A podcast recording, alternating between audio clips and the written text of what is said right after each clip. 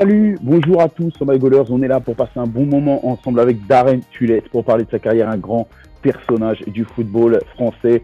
Un petit peu contradictoire, mais, mais c'est pas grave, on est là pour éclaircir tout ça. Darren Tulette, comment tu vas? C'est moi, tu présent. Tu vas bien, Darren Ça va? Oui, très bien, merci. T'as l'air de- d'avoir un beau bureau là. T'es- où? T'es chez Bean là? Je suis à Beansport, ici c'est mon bureau, effectivement. Ici, j'ai euh, j'ai tout ce qu'il me faut autour de moi, tous les produits qui me qui m'aident à bien préparer les émissions et tout ça, tous mes sponsors. Imagine, ça existe. Imagine ce truc-là. Quelqu'un a fabriqué ce truc-là un jour. Bon, bref, Darren. qu'est-ce qu'on fait là? Ah bah, on est là pour en savoir un peu plus sur toi, pour passer un bon moment ensemble et puis, et puis te connaître un peu mieux. Mais tu sais quoi, pour, pour bien commencer, pour se détendre, parce qu'il faut briser la glace au début, on va commencer par une petite interview euh, The Best. Le meilleur joueur que tu as eu en interview. Le meilleur joueur que j'ai eu en interview, oh là là, il y a des candidats parce que j'ai eu beaucoup de chance, tu vois. Euh, j'ai eu euh, le droit d'interviewer David Beckham quand il est arrivé à Paris euh, pour Bein Sports, Zlatan, euh, c'était moi qui faisais son premier interview aussi. Par le passé, quand j'étais avec Canal, j'ai interviewé tous les stars de, de foot, y compris Zinedine Zidane, Eric Cantona. Cantona, c'est vrai que Cantona, c'est quelque chose de, spécial parce que euh, en Angleterre, tellement il était vénéré, euh, adoré, les gens n'osaient pas l'approcher. Et on a eu la chance de, moi j'ai eu la chance de passer pas mal de temps avec lui, donc c'était toujours des moments un peu, un peu spéciaux. Et c'était encore à l'époque où j'écrivais aussi pour les journaux, donc j'ai fait un, un ou deux papiers grâce à des entretiens avec, euh, avec Eric Cantona et c'est des moments, c'est des trucs que, que tu gardes, tu vois. Les trucs que je fais à la télé, ne me méprends pas, mais je suis très fier de ce que j'ai pu accomplir. Je suis, je suis content d'avoir fait ce que j'ai fait et, de continuer à faire ce que je fais. Mais il y avait quelque chose dans la presse écrite quand je faisais, tu vois, un, pa- un gros papier, c'était imprimé dans le journal. Moi, je travaillais pour The Guardian euh, en Mhm. Angleterre.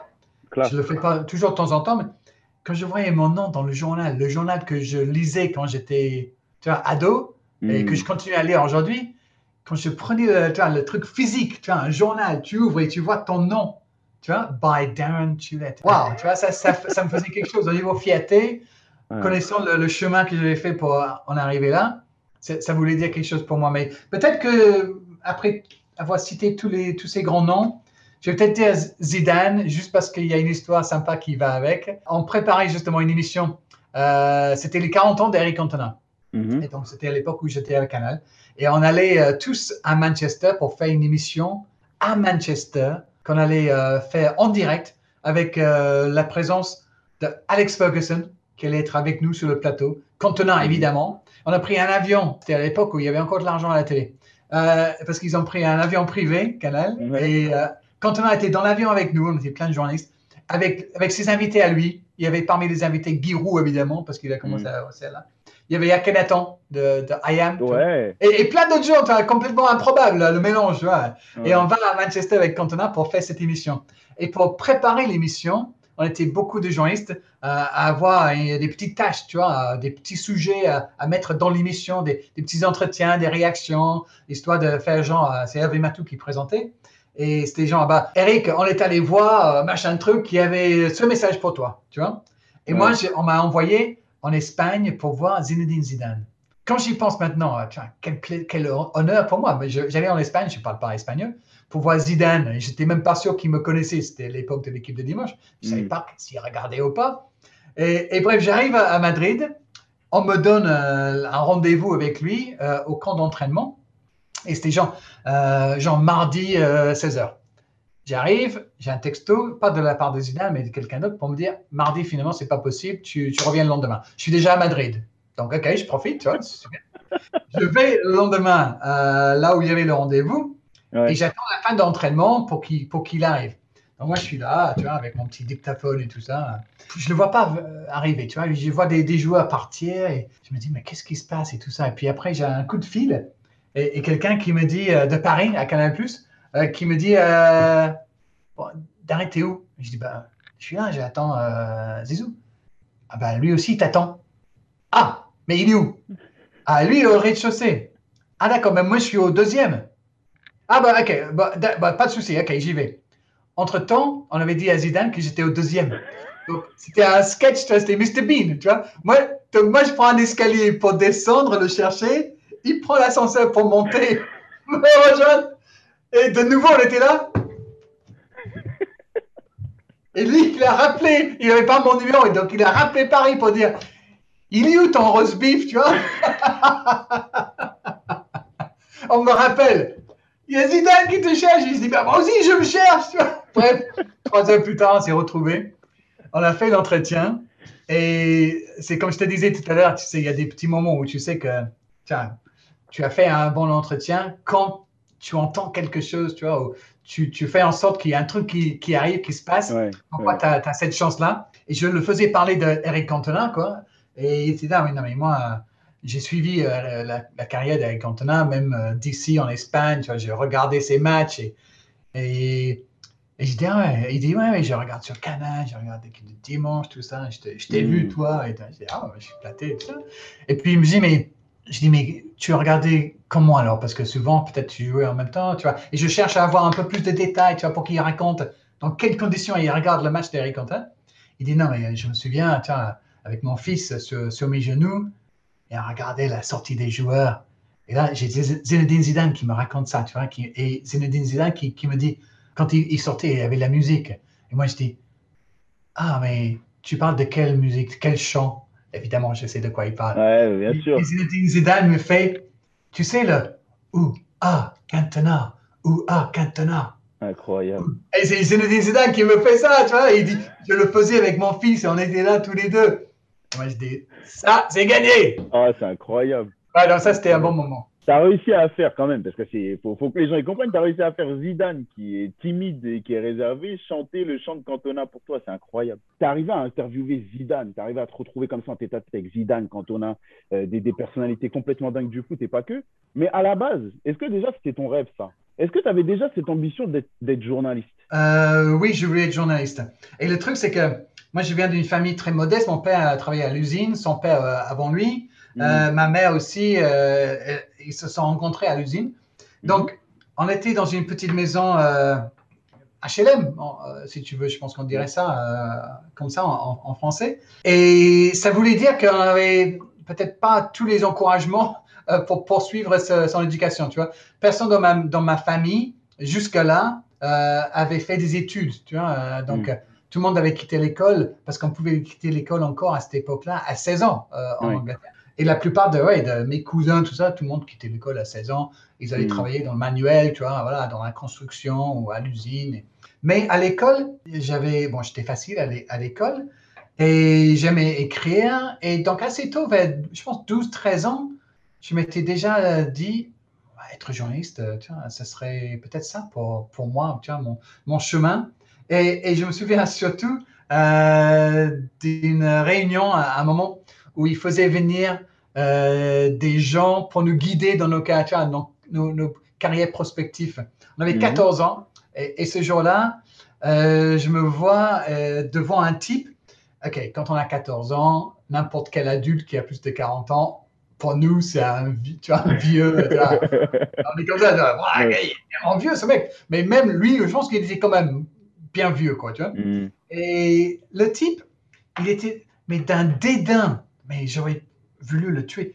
Il a une liste de noms, donc c'est genre next. Moi, j'arrive, il regarde mon nom et tout ça. Toi, tu veux faire quoi quand tu veux faire quoi quand tu es grand? Moi, je dis mais je veux être journaliste, vois, monsieur, tu vois, je veux être journaliste. Et il m'a dit, euh, t'as pensé à l'armée?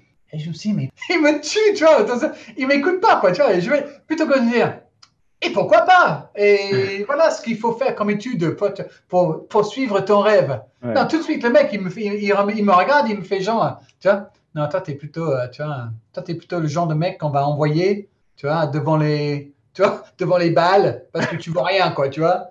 Nous, on est les, tu vois, nous, on est les boss de l'armée, et toi, tu es plutôt du genre, allez, euh, va te faire tuer, quoi. Incroyable. Incroyable.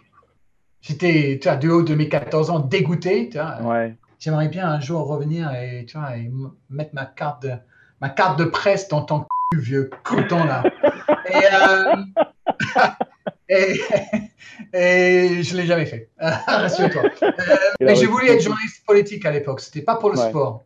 Mm. cette idée est venue plus tard. Quand je me suis, quand, quand je me suis compris, en quelque sorte, oui, j'ai compris que je passais un temps fou euh, devant le sport, tu vois, soit mm. devant les écrans, soit sur place parce que j'allais souvent au stade, à l'hippodrome, à, Roland Garros, enfin n'importe où où je pouvais aller voir du sport en direct. Donc à un moment donné, quand je quand ma vie change un petit peu et je, décide après des années d'errance, on peut dire, je me dis ok, il faut absolument que j'essaye quand même de de, faire ce que j'avais voulu faire quand j'étais jeune, c'est-à-dire devenir journaliste. À ce moment-là, j'avais changé d'avis et je, m'étais dit, mais journaliste sportif, pour que je puisse essayer au moins de vivre de cette mm. passion-là, parce que le sport, oui, il me faut tellement euh, pour avoir ma dose, tu vois. Euh, C'était ça la, solution pour moi. Moi, j'ai eu la chance de faire mes études euh, à, Lincoln, en Angleterre. Ah oui? Ouais, j'ai fait, J'ai fait mon, mon, journal, mon master de journalisme, je l'ai fait en Angleterre à Lincoln. Et Un master de journalisme? Ouais, ouais, ouais, j'ai fait ça. Je m'incline, je m'incline devant le maître de journalisme. Formidable, non, ouais, mais bravo, sérieusement. Merci. Sans, merci, blague, sans blague, sans blague, c'est vachement cool d'avoir fait ça en Angleterre. Bravo. Ouais, c'est, bah, c'était, franchement, c'est une des aventures dont je suis le plus fier. Mais c'est vrai que c'était. On aurait pu le faire l'anglais cet entretien. on aurait pu. Toi, tu as réussi à faire le pas. Euh, est-ce que ça a été facile ou est-ce que ça a été des galères quand, quand tu décides d'aller en France? Comment, comment on fait? Comment dire? Ok, à 18 ans, donc euh, il y a l'équivalent du bac. Mais à ce moment-là, je suis plus du tout investi dans l'école, je m'en fous. Euh, tous les week-ends, je vais dans les manifs à Londres. c'est une époque, tu vois, Madame Thatcher était notre Premier ministre et j'étais hyper politisé et j'étais jamais à l'école, j'étais toujours en train d'organiser des manifs. Et... Bref, les examens arrivent. Ouais. J'ai pas bossé. J'ai la moitié de ce qu'il me faut, tu vois, au niveau bac. Donc, je vais travailler euh, à l'usine, histoire d'avoir des sous pour pouvoir quitter ma maison familiale, parce que je partageais une chambre de, 5 mètres carrés avec mon frère. Et à 18 ans, on a envie de faire certaines choses, n'est-ce pas? euh, pour lesquelles on a besoin peu de privacy. Ouais. You see what I mean? je pense que toute la France voit ce que tu veux dire. Je vais travailler à l'usine. Ça me paye euh, le loyer et j'ai mon petit, euh, tu vois, mon petit studio, quoi. Mais ça veut dire que maintenant, euh, j'ai pas mon bac et je travaille à plein temps. Donc, je vais nulle part, en fait, tu vois, mais je suis dans mon petit bled à côté de Brighton. Je vis. Euh, un an passe. Un ancien prof à moi me contacte pour dire Mais t'en es où? Euh, T'as pas refait tes examens pour aller à l'université? Je dis Oh non, tu vois, j'ai un peu laissé tomber. Euh. et ce, mec m'a repris en main en quelque sorte et je lui en, je lui en dois beaucoup parce que j'ai gardé le contact avec lui en plus. Hein. Il m'a dit non, mais euh, tu peux pas rester ici à rien foutre et, laisser ta vie, euh, tu vois. Tu peux pas vivre comme là. Il faut que tu partes, il faut que tu fasses tes études parce que tu en es capable. Et, même si personne de ta famille l'a fait, ça va être bien pour toi. Euh, tiens, je vais t'inscrire pour, pour, les, pour les examens l'été prochain, tu vois. Et donc, j'ai effectivement fait le travail qu'il fallait pour avoir les notes qu'il fallait pour aller à Manchester étudier la politique et la vie euh, et social science. Donc j'arrive à Manchester, j'étudie pendant un an. Encore une fois, c'est très politique à cette époque-là. Je suis dans tous les manifs et tout ça. Et je me fais élire euh, sur les, le, syndic des étudiants, en fait. Mhm.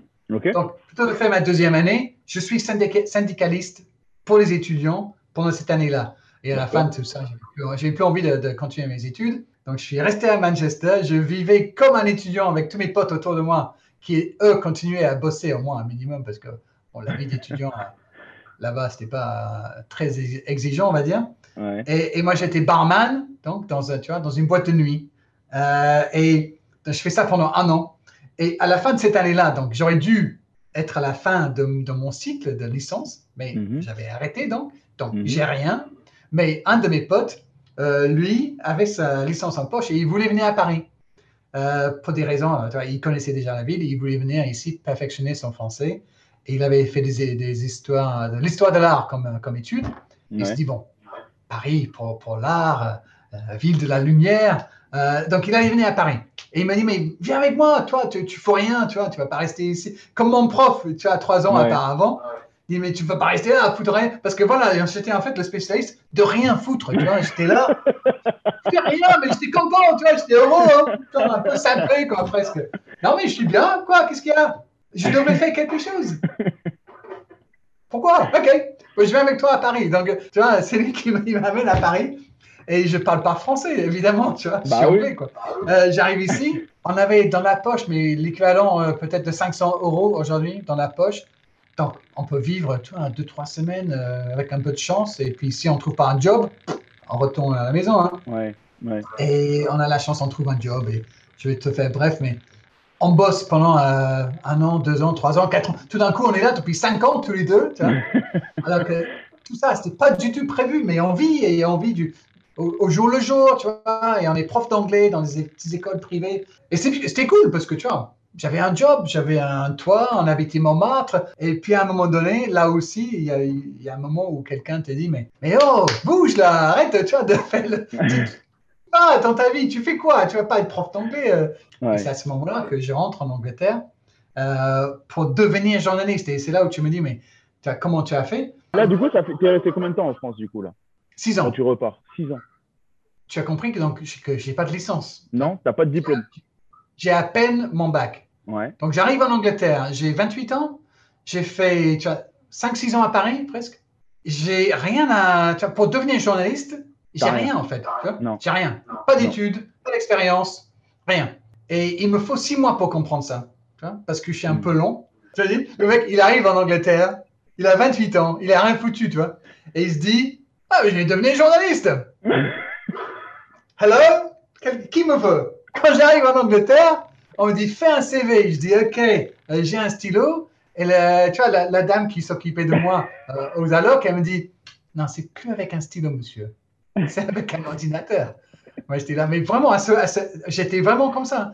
Elle a dû me montrer comment utiliser l'ordinateur et, et comment faire un document et comment. Et je fais un CV Ouais. et j'invente des, des trucs pour, pour le remplir un peu. Et j'ai fait semblant d'avoir euh, écrit pour un journal euh, anglais à Paris, qui existait, hein, mais c'était tout petit. et puis- Mais parce que je voulais être journaliste, Ouais. Quand tu écris, tu dois avoir une certaine créativité, n'est-ce pas? Mhm. Moi, cette créativité a commencé avec mon propre CV. Ce qui était vrai sur le CV, c'était mon nom. Mais bon, j'invente un, je fais un CV comme ça. Et il y a un jour béni euh, où euh, je regarde les, annonces pour les, les- les- les jobs dans les médias, dans Mhm. The Guardian justement. Il y avait une, une pub de, cette taille-là, quoi, tu vois. euh, C'était marqué euh, Sports Reporter. Et il y avait genre trois conditions à remplir. Euh, il fallait super connaissance de tous les sports euh, majeurs. Ok. Ça c'est moi. Ça, c'est- bon. Le deuxième, et c'était plus rare pour les Anglais, tu vois, on est en Angleterre à ce moment-là, une deuxième langue. Moi, Le français, du coup, la chance. Ah, j'ai dit bah, déjà deux sur, sur deux. Bien. Troisième, troisième, minimum deux ans d'expérience. Ouais, mais bon, ça, on peut inventer un truc, tu vois. C'est là où j'ai mis le journal euh, parisien. Et ben chance, euh, Colin, c'est que c'est juste avant euh, Google. Google n'existait pas encore. Tu pouvais pas mettre le nom de quelqu'un pour voir oui, euh, bah ce qu'il oui. avait fait, tu vois, pour Mm. retrouver une trace. Donc à Mm. ce moment-là, c'est pas encore possible. Par miracle, on m'appelle Ouais. et on m'appelle et je vais dans un bureau à Londres, dans un immeuble fabuleux comme ça. Ah, Darren, euh, welcome, blablabla. Euh, sachez que suite à cette, euh, euh, annonce dans le Guardian, nous avons euh, sélectionné euh, 100 candidats. 100 candidats. Il dit, et il y a un seul poste. Donc je suis en train de me dire, il y a 100 personnes qui veulent ce job? J'ai inventé un CV, moi. Tu vois, j'ai pas le- la licence que j'ai écrite que j'ai. Tu vois, je l'ai Ouais. pas. J'ai rien fait de ma vie jusqu'à tu vois, pour- par rapport à ce job. Et pas, je ne sais pas quel miracle, j'étais sur la liste de, de six personnes. C'est Et à incroyable. partir de ce moment-là, il fallait convaincre les mecs qui allaient être mon mes patrons. Il fallait les Ouais. convaincre eux de me prendre. Et là aussi, Mm. par presque miracle. Thank God, euh, j'ai eu ce job euh, à Londres. C'était pour Bloomberg. C'était une agence de presse américaine à Londres. Mhm. Ils étaient spécialisés dans le finance et tout ça, mais ils commençaient à avoir des journalistes dans tous les sujets, y compris dans le sport. Et j'étais dans une, une boîte qui était en train d'exploser parce que j'étais numéro 3 dans une équipe de 3. Deux ans plus tard, j'étais numéro 3 dans une équipe de 10.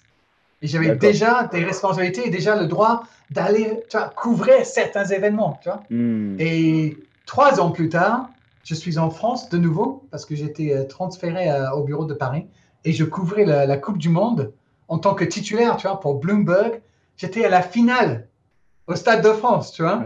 C'est moi qui fais le papier pour mon agence de presse pour la finale de la Coupe du Monde. Par ce, concours de circonstances complètement dingue. Et il y a un peu de talent quand même, parce qu'il en faut. Parce qu'au final, tu es quand même gardé, ça fonctionne bien, tu avances et tu franchis, tu franchis les, les, étapes et les échelons.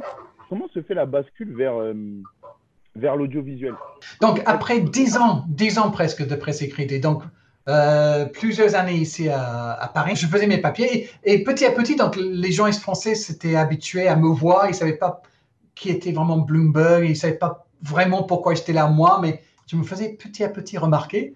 Et un jour, il y a un type, euh, Jérôme L'Enfant, euh, pour le nommer, il était avec Europe 1 à, l'époque. Et il m'a dit, tiens, après une conférence de presse, il dit, Darren, est-ce que ça t'intéresse de temps en temps d'être interviewé par nos journalistes, nos émissions d'Europe 1 parce qu'on fait beaucoup d'émissions le soir dans la semaine où on parle de foot européen et des Français de l'étranger. Il y avait beaucoup de Français en Angleterre à cette époque-là, les, les Barthez, Henry, tout ça, arrivaient euh, en Première Ligue. Et il m'a dit, je pense que ça apporterait un plus d'avoir un mec avec ton accent à toi, parce que si tu penses que j'ai un, accent encore aujourd'hui, je peux te dire qu'il y a 20 ans, j'étais Jane Birkin, mais fois mille. Donc, j'ai apporté un petit plus, tu vois, un tout petit plus comme ça au repas pendant quelques semaines.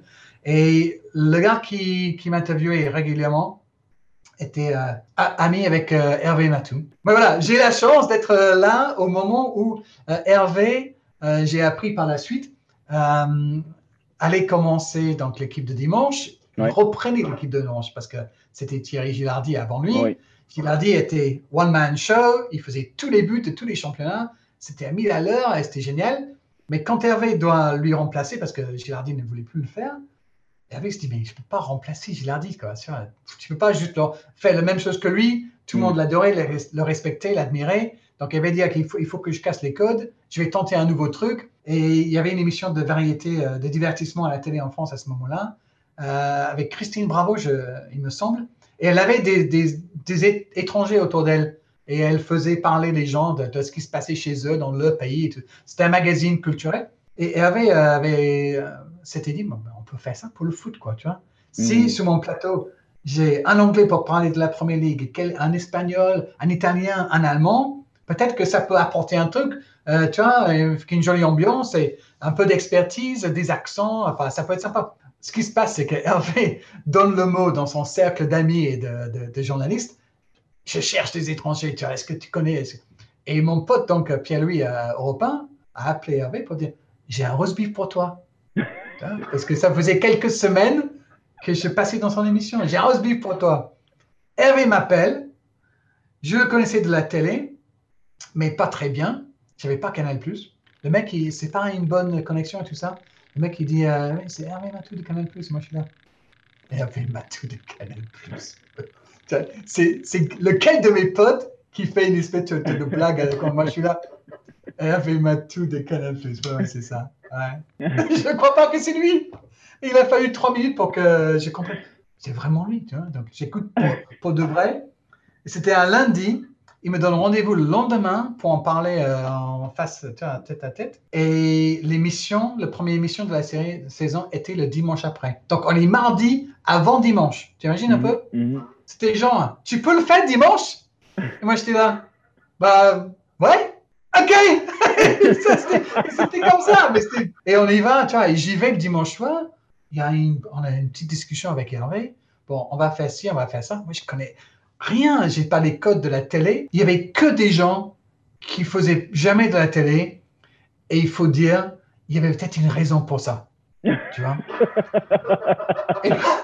Moi, j'avais euh, ma petite tête d'anglais avec mes, mes, chemises un peu colorées, tout ça, mon petit look à moi. Ça m'a aidé à, être assez rapidement adopté par ceux qui regardaient l'émission, avec mon accent et le fait que les gens aimaient le football anglais. Donc, ça m'a donné un vrai avantage. J'avais des histoires à raconter, euh, tu vois, de, de, Thierry Henry qui a fait ça, Fabien Barthez qui a fait ça, etc., etc.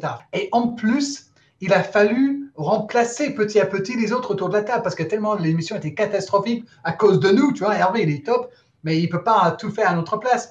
Donc, mm. le temps qu'il remplace d'abord, je ne sais pas lequel, mais il remplace le mec qui faisait l'Allemagne peut-être. Puis après, qu'il trouve quelqu'un pour faire le foot espagnol. Et tu vois, et ça continue comme ça. Le temps qu'il pense à me remplacer moi, j'avais quand même capté un petit peu, tu vois, hein, je comprends un peu comment euh, ça marche, tu vois. Et donc, ils finissent par me laisser faire la saison, et puis on fait une deuxième saison. Et c'est à ce moment-là que je vais voir Michel Denisot pour dire, non, je peux pas, je peux pas continuer parce que j'ai un vrai job à côté, que je dois, et je dois me consacrer à mon vrai job. Et c'est là où il me dit, mais non, tu vas venir à Canal, ce sera ta nouvelle famille. Toi, tu l'as vécu comment? Est-ce que c'est facile? En tant, je pense que j'ai pu bénéficier d'un certain statut parce que je suis étranger, effectivement. Tu vois, souvent être étranger, évidemment, est un handicap, euh, tu vois, dans une société et, source de difficultés. Tu vois, donc je me compare pas, vois, aux gens qui viennent ici, euh, tu vois, de pays euh, difficiles, qui cherchent, à se faire, à se frayer un chemin. Évidemment, on n'est pas du tout dans le même, tu vois. Mais je trouve que j'ai eu la chance, justement, en dehors de ce que je viens de dire par rapport à, tu vois, quand je prenais peut-être la place de quelqu'un d'autre, tu vois, à Sinon, effectivement, je suis le, mec un peu différent, je suis l'étranger, je suis l'anglais de service en quelque sorte. Hmm. Et donc, ouais, j'ai ressenti ce, un bienveillance, effectivement. Les gens, les gens étaient plutôt, bah, ah, mais viens, tu vois, oui, euh, on va pouvoir t'utiliser, on va pouvoir te, te, mettre là pour faire ça. Et, ah, bah tiens, toi, maintenant que tu, as, tu sais faire ça, va faire ça pour nous, tu vois. Et c'était beaucoup, beaucoup d'aide, tu vois, dans, les, dans, un premier temps.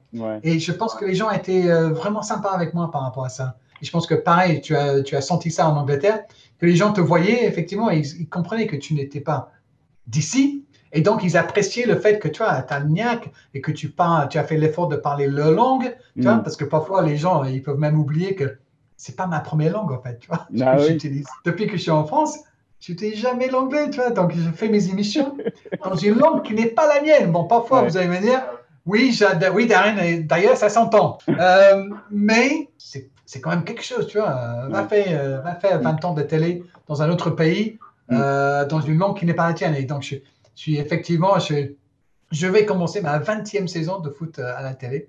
Ma 20e saison de télé, tout court. donc, tu es la, première à m'en parler.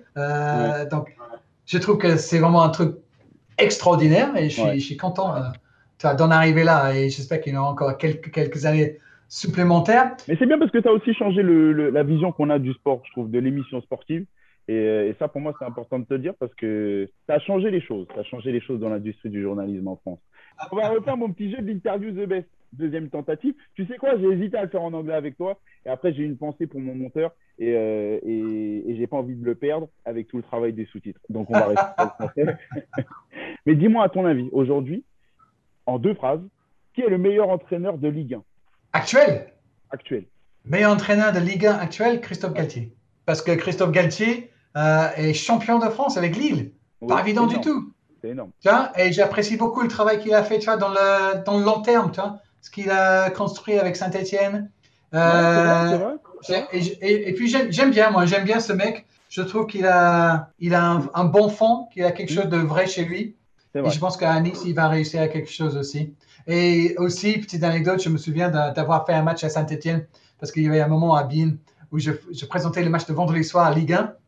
J'étais à Saint-Etienne, j'ai discuté avec lui euh, en avant-match et euh, il avait, il m'a dit, tiens, Darren, il me dit, où est-ce que tu achètes, euh, où est-ce que tu acheté ton manteau parce que ma femme veut que j'ai le même?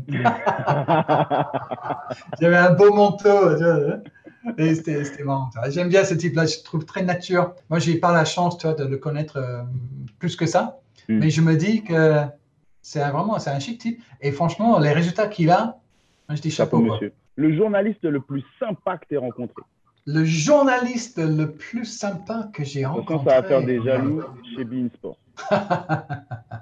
non, mais il y en a, il y en a, il y en a tellement. Euh, franchement, euh, c'est difficile de, trouver un nom. Je dois dire que Hervé Matou euh, était celui qui m'a guidé au début, mhm. tu vois, parce que lui, il savait ce qu'il faisait. Et nous, autour de la table, je t'en ai parlé tout à l'heure, mais on était tous des. Mais vraiment, on ne savait pas, on savait pas comment se, se porter, comment parler, quand parler, que dire. Donc, je dois, je dois faire un petit, un petit shout-out euh, pour Hervé qui m'a qui m'a bien aidé à comprendre un petit peu euh, tu comment faire. Et, et aussi pour sa générosité, parce que maintenant que je sais beaucoup mieux comment ça marche, j'apprécie encore plus avec le recul le fait que quand on prépare une émission, par exemple, Hervé me disait bon, ok, euh, là, on va faire un petit résumé de Manchester United de Liverpool. Et donc, je lui ai proposé mes petites idées d'anecdotes et tout ça. Et il me disait, ok, non, mais celle-là, elle est bien. Et ce que je veux te dire, c'est que une fois qu'on était en direct, il allait me dire, alors Darren, euh, c'est Manchester United de Liverpool, qu'est-ce qu'on disait en Angleterre Tu vois, alors que je venais de, lui donner toutes les infos. Et j'ai eu l'expérience avec d'autres euh, collègues par, le, par la suite qui ont fait l'inverse, tu vois, qui hmm. ont donné toutes les infos que je venais de dire. On fait, alors, Manchester United Liverpool ce week-end avec euh, cette histoire de machin truc et truc à machin, et tout qui a dit un, truc, et le truc qui a dit un machin, et puis derrière, on a eu ça, n'est-ce pas, Darren? Ouais. Moi, je fais, bah, oui. Tu vois, tu vois ce que je veux dire hein? Et hop, on voit les images. Et donc, moi, je suis réduit à néant. Hmm. Et donc, euh, Hervé, j'ai compris encore plus euh, et mieux que sur le tard, mais il était dans cette euh, idée de faire briller ce qui était autour de lui. Hmm. Et c'est ce que hmm. j'ai retenu aussi de, cette expérience-là. Quand je suis euh, à la baguette, en quelque sorte, quand je fais une émission avec Beansport, j'en ai fait euh, des émissions depuis que je suis ici, mais la Coupe du Monde, quand je fais des grosses émissions, la Coupe du Monde, l'Euro, quand on était en public, tu vois, euh, c'est fabuleux, cette adrénaline-là.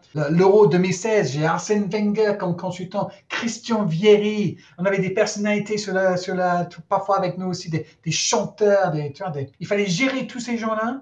Il fallait faire en sorte que l'émission arrive tu vois, à l'heure aussi. Tu vois, vois ce que je veux dire Qu'on ne perd pas trop de, de, temps, mais, mais que tout le monde existe, que je fasse briller tout le monde un petit peu, euh, que, je, que je comprenne quand euh, Luis Fernandez n'avait pas parlé depuis 10 minutes, euh, que, que lui parlait trop. tu vois ce que je veux dire?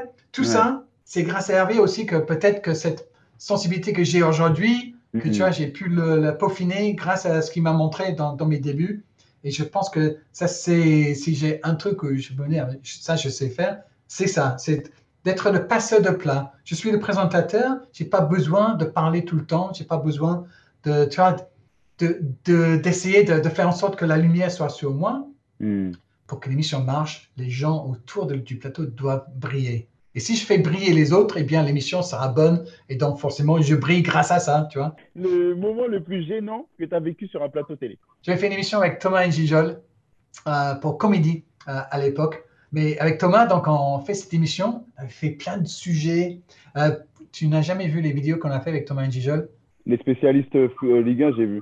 Ouais, avec la claque, euh, voilà, j'ai vu tout ça. Ouais, ouais, ça c'est pas mal. Et puis on avait fait un sujet avec David Ginola et avec Steve Savidan. oui, avec Steve Savidan. Oui, j'ai vu, j'ai vu tout ça. J'ai vu tout ça. Steve Savidan, ouais, Thomas est trop fort. Il nous faisait mes ah, tellement rire. Il y avait un moment qui était gênant dans l'émission parce que là aussi, je parle d'une époque où je ne, je ne, gérais pas, je ne savais pas gérer. Tu vois, j'étais là devant les, tu vois, je présentais l'émission avec Thomas et pourtant je ne savais pas présenter une émission en fait vraiment, tu vois. Et donc là, il y avait un moment de gêne parce que c'était Franck Hanez, le patron de, de SoFoot et Society, SoFilm et tout ça aujourd'hui. Mais donc, Franck était là euh, à un moment donné, je pense qu'il était dans mon oreillette, où il était là en train d'organiser l'émission. Mais il y avait un tel bordel. C'était tellement bordélique. On enregistrait le truc, mais des, invités arrivaient. Parfois, on me disait, il y a une invitée qui arrive là, elle, elle s'appelle Truc Machin. Et moi, je devais dire, ah bah, il y a Truc Machin avec nous, tu. Quand c'était Omar Sy, ça va, tu vois, il était un collègue à Canal, tu vois, parce qu'Omar était là. Mais ça, le plus gênant, c'est lorsqu'on m'a dit, euh, dans l'oreillette, tu vois. Donc, c'est, on me dit, euh, Darren, euh, il faut que tu accueilles euh, la chanteuse, truc machin. Aucune idée qui sait truc machin. Là, là, c'est, là, t'es gêné. Et donc, quelqu'un vient et tu espères que c'est elle. C'est peut-être une rouquine qui arrive et la chanteuse, elle est blonde et, tu viens de dire, tiens, avec nous, donc, Clara, truc machin. Ouais, Moi, je suis là. C'est elle, Clara, truc machin? C'est qui, Clara, truc machin? Ça, c'était gênant. Des invités que je connaissais pas. Gênant. Bah, moi, en tout cas, je me régale et aujourd'hui, je me suis régalé. Donc, euh, merci beaucoup, Darren, pour tes histoires. Elles étaient, euh, les histoires étaient dingues. Le personnage était, comme d'habitude, dingue. J'ai passé un super moment, j'espère que toi aussi. Merci pour ton temps, Darren, c'est top. Merci beaucoup. Les amis, je vous dis à très vite pour de nouvelles aventures, de nouvelles interviews, interviews, des nouvelles anecdotes sur le foot. C'était la première avec un journaliste, on l'a eu. On a eu un grand monsieur pour le faire, mais il y en aura d'autres, c'est sûr, on va se régaler. Merci à tous. Chao.